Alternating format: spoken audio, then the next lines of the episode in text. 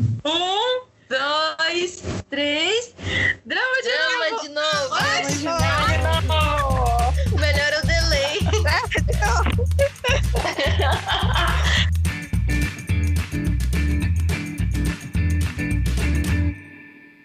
Oi, gente, estamos começando mais um episódio do Drama de Novo. Eu sou a Karina e o tema de hoje é cultura idol. Está aqui comigo a Verônica. A Verônica se presente, Verônica. Oi, gente! Voltamos! Vamos lá, cultura idol, J-pop. Estamos aqui para isso. e tá aqui também maravilhosa, gente, Carol! Fala, Carol! Oi, gente, tudo bom? Mais um episódio do Drama de novo. Também tá comigo Laís. Oi, gente. Prontos para mais um episódio de Drama de novo. Nós estamos aqui, ó, muito empolgados com esse episódio de hoje. E está aqui comigo também a Vivian. Oi, gente. Estamos aqui no segundo episódio. Espero que vocês gostem do nosso tema hoje. E você, Letícia, está presente? Oi, gente, sejam muito, muito bem-vindos para mais um episódio. Espero que vocês gostem tanto quanto a gente. Então, antes de mais nada, entendemos que os idols são um tipo de entretenimento, certo? Mas o que seria entretenimento? De uma maneira bem geral, se você for pesquisar no, no dicionário, entretenimento significa, abre aspas, aquilo que é feito como diversão ou para se entreter. Canal de entretenimento, local de entretenimento, ação ou efeito de entreter. Ato de se divertir, de se distrair, fecha aspas. E a indústria do entretenimento, ou show business, da expressão inglesa, ou showbiz, da abreviação, seria uma esfera que envolve os lados criativos, músicos, artistas, entre outros. E o financeiro, como os produtores, distribuidores, empresários ou empresas. Das artes performáticas, que passam, obviamente, pelo estrutural, também como teatro, música, cinema e televisão. Bom, como o universo do entretenimento é vasto, já vamos anotar para um próximo episódio falarmos sobre ele com detalhes, ok? Por entendermos que o Japão e a Coreia do Sul possuem uma construção diferente dos seus idols, vamos dividir esse tema em duas partes. Então hoje nós vamos conhecer um pouquinho mais sobre os idols japoneses. O roteiro foi baseado no trabalho de TCC da pesquisadora Julia Lopes. E se você tiver interesse em se aprofundar nesse tema, deixaremos os links das nossas pesquisas na descrição. Agora, bora pro episódio.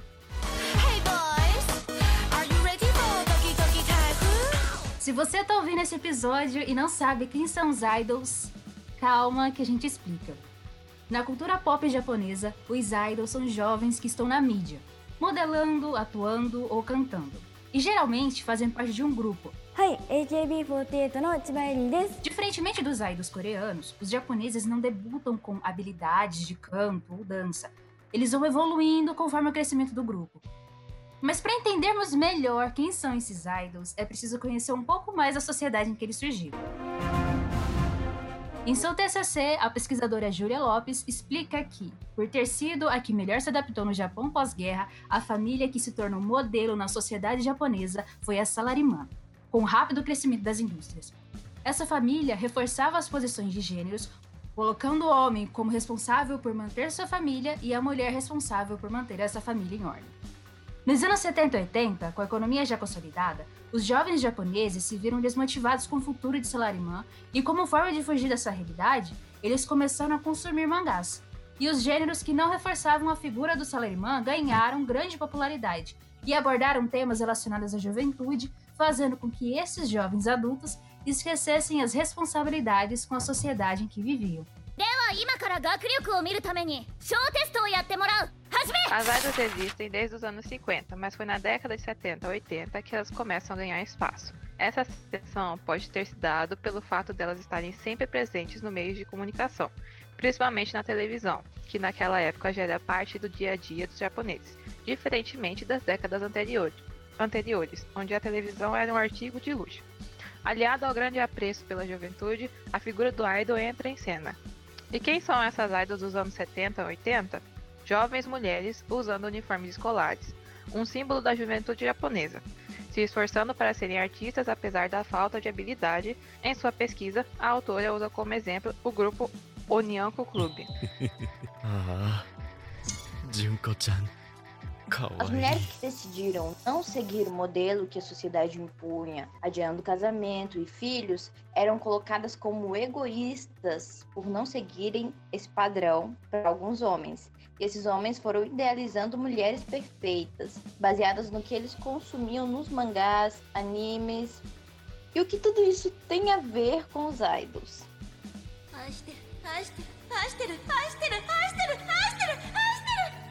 Bom, gente, com a ajuda da mídia, as idols se tornaram um símbolo do que aquela sociedade tinha como feminino e juventude, se apropriando e deturpando os conceitos, como o movimento kawaii, que é utilizado pelos idols como forma de mostrar o lado doce deles.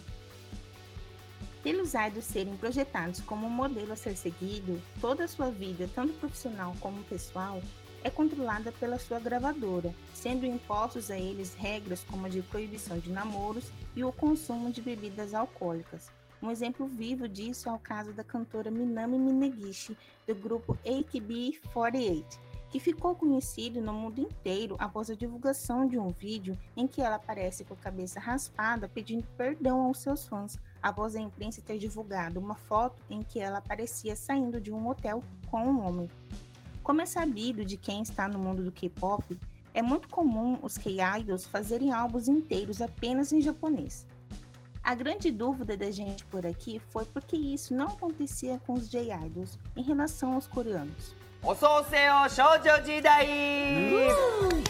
O lance é que o modo como os idols japoneses são tratados na Coreia é muito diferente do modo como os idols coreanos são tratados no Japão.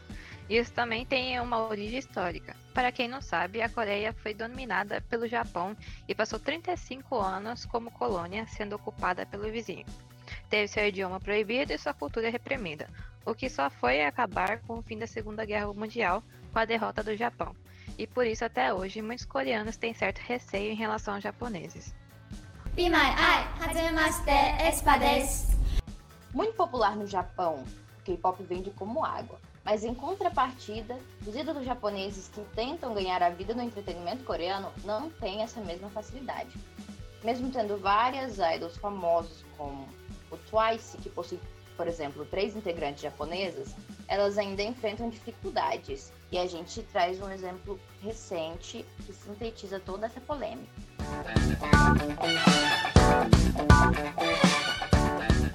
Em 2018, foi realizada a penúltima edição do reality show de sobrevivência da franquia Produce, o Produce 48, que contava com trainees coreanas e idols que já haviam debutado no Japão, pelos grupos Equipe 48 e seus grupos irmãos no Japão, como HK48, NGT48, e a partir disso foi uma polêmica só, porque as meninas japonesas já eram muito famosas e já tinham um fandom que lhes podiam dar vantagem nos votos.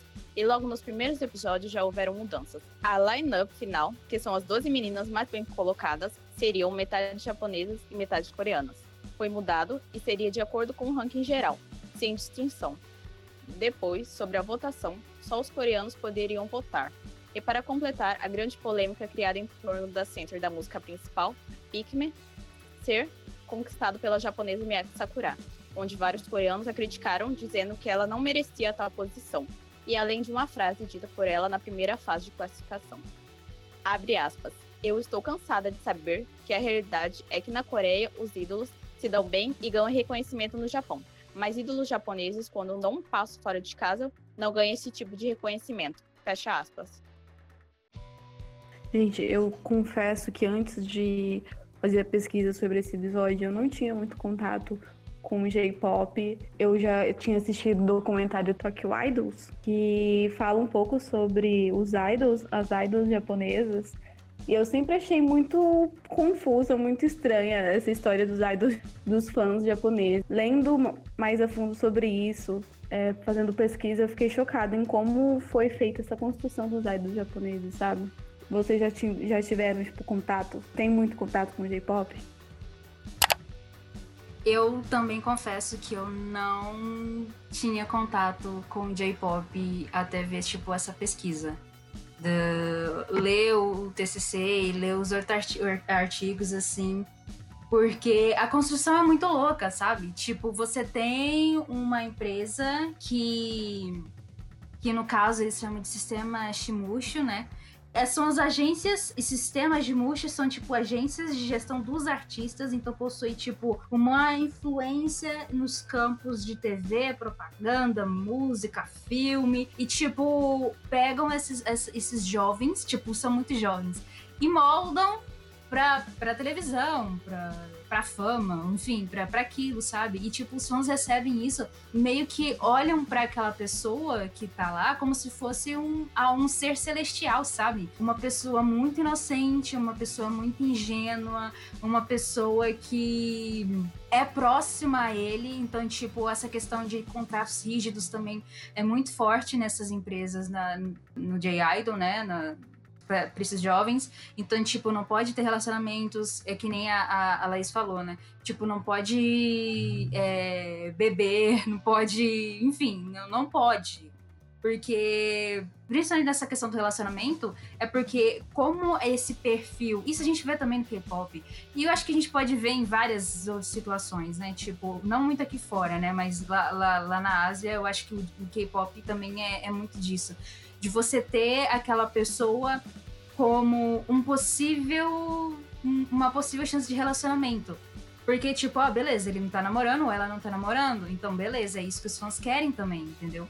Querem receber essa, esse tipo de aproximação, querem receber esse, esse tipo, essa ideia do tipo estar disponível com um, um casamento, com o bias da vida, com o ultimate da vida, enfim, sabe? Essas coisas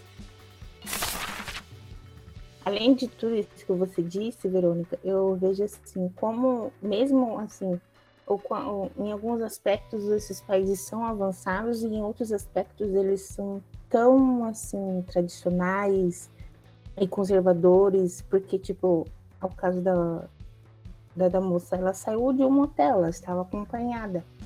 Você vê como que o machismo ainda é muito presente, o conservadorismo é muito presente nesses países é, é muito complicado. A gente sabe que é cultural e tal.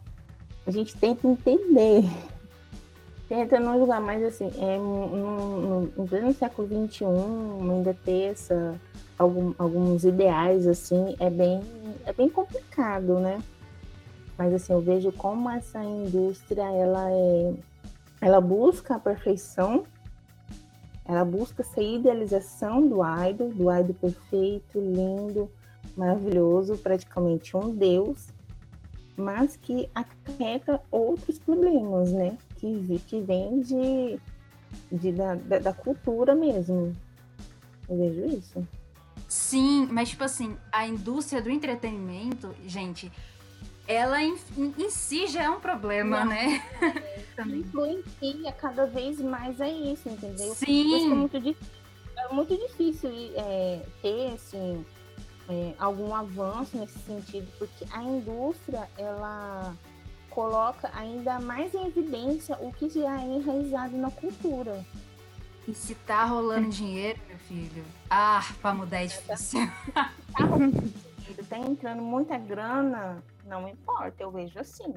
Tanto é que o, o, o, os treinos, os, os shows de, de, de, alguns grupos, de alguns idols, assim, você vê o, o que eles, o que eles passam, você vê o que, que esses, essas pessoas passam, tipo, querem robôs. É isso que a indústria quer, é robô. Alfa e Ômega estão prontos para dançar? Então vamos lá. Gente, que eu acho mais interessante é como eu, como pessoa que vive no Ocidente, sempre tenho uma estranheza sobre como essas meninas se comportam, sabe? Sempre de um jeito muito fofo, muito delicado. E tudo isso não tá ali por acaso, tá ali pela história do país. Como, como a história do país fez elas ficarem desse jeito, se comportarem dessa forma, elas viraram um produto, né, gente? Porque tem que ser perfeita, não pode se relacionar, não pode beber. E a repercussão que o caso da menina do AKB e o do cara que tava com ela, que também era um idol, sabe? Ela saiu do grupo, ela raspou a cabeça dela, ela fez um vídeo pedindo desculpa. E o cara não fez nada, não aconteceu nada com ele, sabe? Exato, você vê como que é machista, né? É muito machista, gente. Eu fico assim impressionada.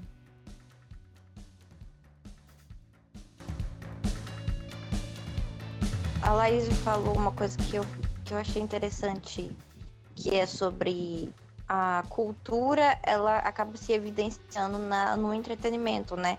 Tipo, deixando mais evidente. Só que aí eu também fiquei pensando como que o entretenimento também acaba ajudando a manter, a, é, digamos assim, essa cultura, ou, ao invés de, de influenciar de uma outra forma, né? Porque eu, eu penso assim que eu não sei se é uma discussão do tipo quem veio primeiro, o ovo ou a galinha. Quem influencia? É a cultura que influencia o entretenimento, o entretenimento influencia a sociedade. Pode ser uma, uma discussão meio assim, né? Meio difícil de definir, mas eu acho que as duas coisas elas acontecem, com certeza, porque entretenimento com certeza também influencia na sociedade. E às vezes, assim, a manutenção, assim, de qualquer forma, seria uma coisa difícil, né? Porque se na sociedade você, se você fizer um entretenimento baseado em conceitos que a sociedade vê como ruins, dificilmente você vai conseguir influenciar a sociedade. Só que, né, tem toda uma discussão de. E aí. Uma discussão não, tem toda uma. Uma perspectiva de. Quem sabe se o entretenimento se propusesse a quebrar alguns padrões, a sociedade não acabasse mudando junto, né? Mas aí eu, isso também me faz pensar sobre a questão que a Verônica falou da saúde. Tipo, isso não é saudável. E com certeza a gente pensando na situação dos idols, não é saudável para eles. Mas a gente já parou para pensar que o quanto que isso também não é saudável para todas as pessoas que consomem o, o entretenimento dessa maneira. É, não é eufórica, dessa maneira como que é a palavra que a Verônica usou? Obsessiva? Fanática? Fanática, isso, Fanática, obsessiva, é exatamente.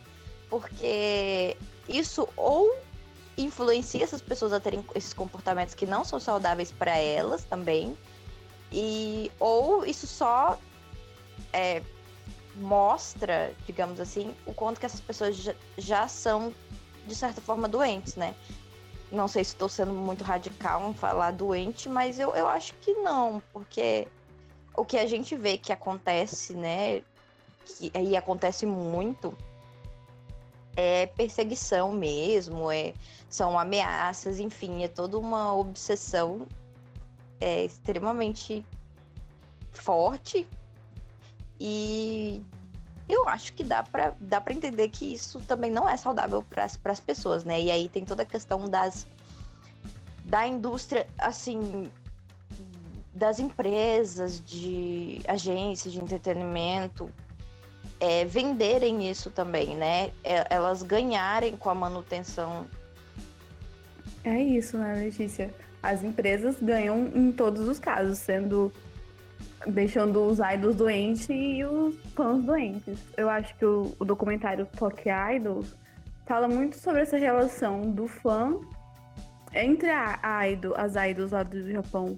É, tem o documentário, é, ela mostra, ele mostra é, uma idol, eu não vou lembrar o nome dela agora, mas ela é sozinha, ela não tem nenhum grupo.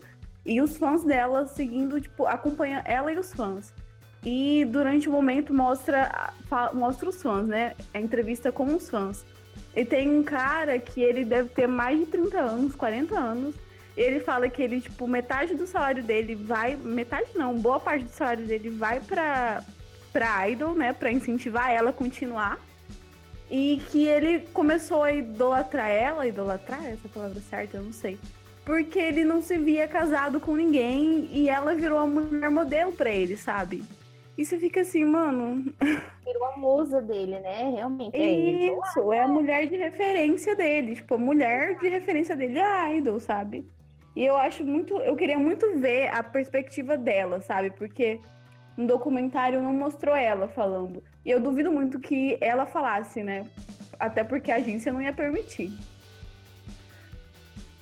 Eu acredito que é uma via de mão dupla pro fã e pra empresa, porque a gente vê que as empresas sempre dão uma brechinha para esses fãs obsessivos fazerem alguma coisa, porque esses fãs são os que dão dinheiro para a empresa, são eles não vão comprar um álbum, eles vão comprar vários, eles vão tirar fotos, eles vão gerar conteúdo em cima desse artista. Então é muito difícil a empresa querer que ele diminua essa obsessão, entre aspas, porque ela só tá ganhando com isso. E eu acredito que até chegar num ponto muito crítico, a empresa não vai querer ali meter, se meter ou tentar impedir ele de ali ficar tão próximo, ser, ser tão fanático pelo ídolo, porque no fim das contas ela vai estar tá sempre ganhando. É verdade. Eu acho que, na verdade, Vivian, essa obsessão que ela não quer parar, na verdade, é justamente o que eles devem classificar como sucesso, né? O sucesso de um grupo ou de um idol Sim. deve ser, deve ser, deve acontecer, eu acho que, né? Não sei, mas eu acho que eles devem considerar dessa forma. Que o sucesso acontece quando cada vez mais aquele grupo, aquele idol consegue ter esse tipo de fã, né? Perseguindo eles. Então, às vezes, o objetivo deles é justamente ter esse tipo de atenção, esse tipo de, de fãs. Coisa que vocês estavam falando sobre isso, e vocês me lembraram que no artigo que a Vera tinha falado, lá também falava que esse tipo de discussão que a gente está tendo sobre o quão doentio são essas pessoas, você nunca vai ver num em um programa midiático ou, ou em algo que tenha que possa ter uma, uma boa visibilidade por lá, porque é tudo muito interligado, né? Não vai, eles não vão fazer isso porque vai prejudicar a propaganda, que sempre vai ter a, a, a cara do idol, sabe? Então, isso, esse tipo de, de discussão sobre o quão doentio os fãs conseguem ser e o quão prejudicado o idol pode estar, não vai acontecer, sabe? Só em tabloide, assim, que algumas poucas pessoas vai ver em fóruns, mas em lugares que deveriam ter esse tipo de discussão você não vai ver. Vai ser muito, vai ser muito ruim. E em relação às meninas, é, as idols, né, do, do J-pop, tem aquela situação, deixa eu ver o nome da menina aqui, porque desculpa, eu não sei o nome da artista, eu já tinha, eu tinha esquecido o nome dela. Maya Mayu Tomita, de 20 anos, aquela, aquele caso da menina que recebeu várias facadas no, no pescoço, no peito, que ela, ela é uma idol, né, japonesa, e ela estava recebendo várias cartas e ameaças de um cara. E esse cara jurava que era metade dela, vamos dizer assim, sabe? Que gostava dela. Era um relação, era, era um amor, um amor não, uma obsessão. Era ele se era um trem unilateral, sabe? Ele era muito, muito, muito louco por ela e ela não sabia dessa existência. Da existência do cara, mas tipo assim, ele tinha levado cartas e enviado cartas, enviado não sei quantas cartas pra menina. As cartas voltaram todas. E aí parece que tava tendo um evento num, num local e ela ia se apresentar. E aí ele sabia tipo, qualquer estação que ela pegava e tudo mais, e esperando ela no, na estação do metrô. Metrô ou trem? Ai, meu pai, acho que é metrô, né? Enfim. E aí, ele esperou ela vir. É, ela apareceu no, no, no, metrô. E aí ele foi atrás dela. E aí perguntou, acho que tinha falado por que, você tinha não respondeu, um negócio assim. E aí ela deu uma resposta meio que genérica e virou as costas e foi. Cara, o cara atacou menina. E antes a menina tinha já denunciado pra polícia local, né? Falando que tava recebendo ameaça, já tinha bloqueado ele no, no, perfil dela, só que aí ele tinha conseguido, acho que o número de uma das integrantes do grupo dela também e enviou para ela e ela estava assustada, ela tinha denunciado para a polícia, só que a polícia falou que ah, ameaças online não é certeza de que vai acontecer alguma coisa. Enfim, aconteceu, a menina ficou com trauma psicológico e com trauma físico também, sabe? Então, tipo, é, aí a resposta é que ele falou: "Ah, ela não me respondeu de uma forma clara". Como assim, meu amigo? A quarta da menina nem te conhecia, sabe? Então, tipo, isso realmente não era um relacionamento saudável. Tipo, é claro que parece que ele teve algum. Acho que ele tem alguns alguns comportamentos. Acho que ele não, sab, ele não sabia se comportar é, é, junto com, ou com outras pessoas, era um negócio assim, sabe? É, a Luisa Kemi, ela faz também um vídeo relacionado ao ataque de, de, de idols japonesas, que esse caso também tá lá. Então, tipo, mas esse caso está em várias, em vários sites, tipo, acho que a BBC tinha falado. É bizarro isso, sabe? Você tá sendo perseguido. Então, tipo, imagina a menina do Twice recebendo aquilo, sabe?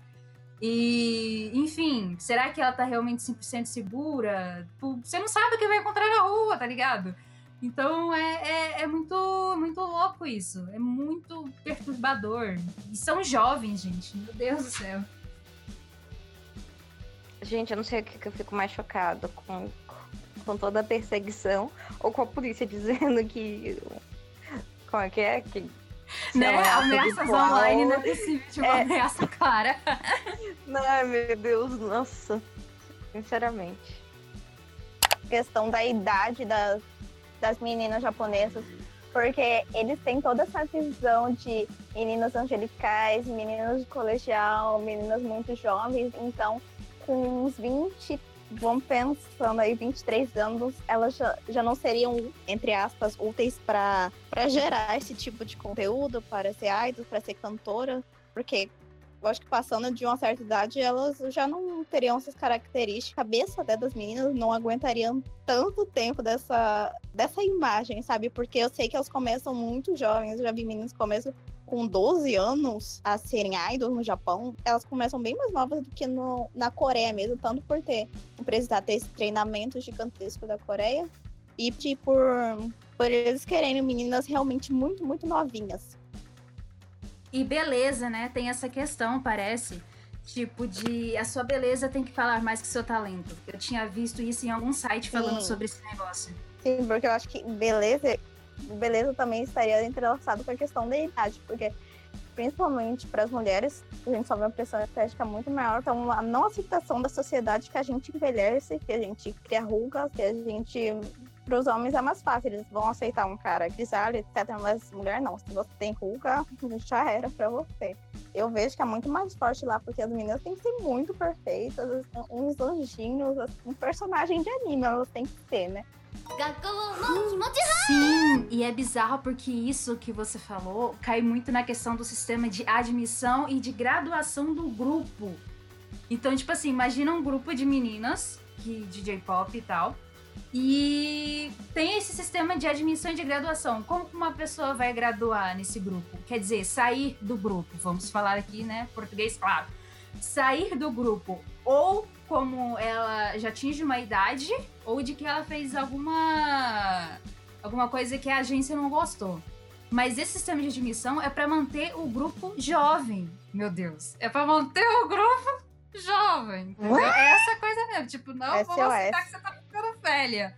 Ai, gente, fez isso por ano. Fez isso por ano. Ai, É misericórdia. como se fosse, é como se ela tivesse um prazo de validade ali na, na indústria. É, um prazo de gente. validade muito mais curto do que o normal. Normal, né? Entre aspas. Sim!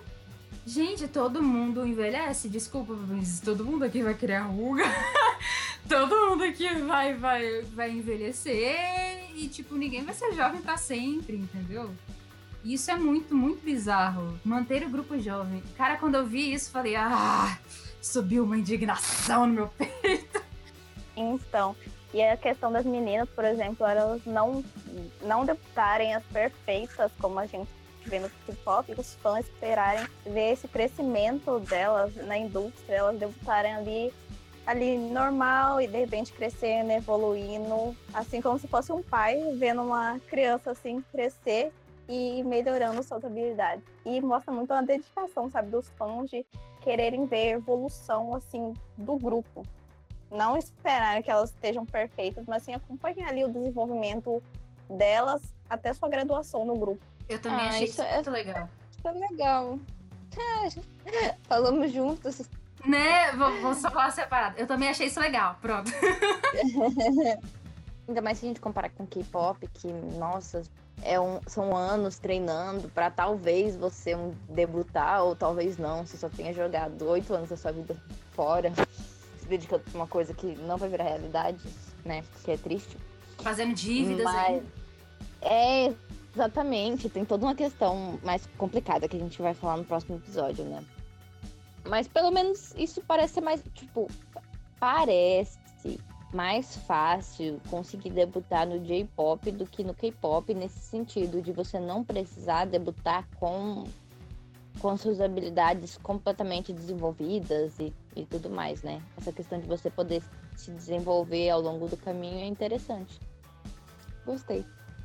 Parece que o sofrimento é mil vezes pior, porque o que idols de K-pop passam, parece que idols de J-pop passa 10 vezes mais. Os, os japoneses não esperam que as meninas sejam artistas, super cantoras, super dançarina. Elas são ali, são pessoas que vão trazer um entretenimento, vão fazer eles sorrir, vai, vai ser divertido para eles. Não esse show, esse artista completo que que seria em outros lugares. Eles não estão esperando isso. Isso não é expectativa. São, são meninas bonitas, são meninas fofinhas que estão ali, estão ali no palco para entreter é um, as pessoas. É um entretenimento visual, né, Vivian? Sim. Como se fosse isso. Como se fosse um entretenimento visual ali para as pessoas, principalmente para os homens ali, se no caso foram, foram idols femininas. Eu acho que, tipo, eu, eu, concordo tanto que a Aline falou, tanto que a Carol falou. No sentido de, tipo, cara, é muito legal, ok? Tipo, é você vê essa questão da evolução e tal. Mas, pô, massa, a pessoa vai lá, ela vai, vai evoluindo gradualmente, né? Enquanto vai. Os anos vão passando no grupo e tal, tem aquela experiência, vai, pode ver nos erros e tal. Mas eu acho que aí chega num ponto que você é mais cobrado também, né? Tipo, qual nível de cobrança? Beleza, você começou tal ano e você tem que evoluir. Você não melhorou na sua dança, você não melhorou no seu canto. Não sei, cara. Eu fico. Acho que eu fico entre. entre eu acho que eu fico em cima do muro em relação a isso, sabe? Mas é claro que eles não vão estar ali em cima se não fossem os fãs também, né? Tipo, você tá fazendo algo pra, uma, pra alguém ver, né? Para alguém é, consumir o seu conteúdo, para alguém escutar suas músicas, para que alguém ver seus MVs, seus clipes, enfim, essas coisas. É claro que é, é, a base dos, dos, dos idols são realmente, tipo, os fãs e tal. Claro que tem os fãs, né? Vamos botar naquela, naquele grupinho ali, né, dos fãs obsessivos, mas em sua maioria, né, eu acredito que não são fãs muito muito é, é, obsessivos, é.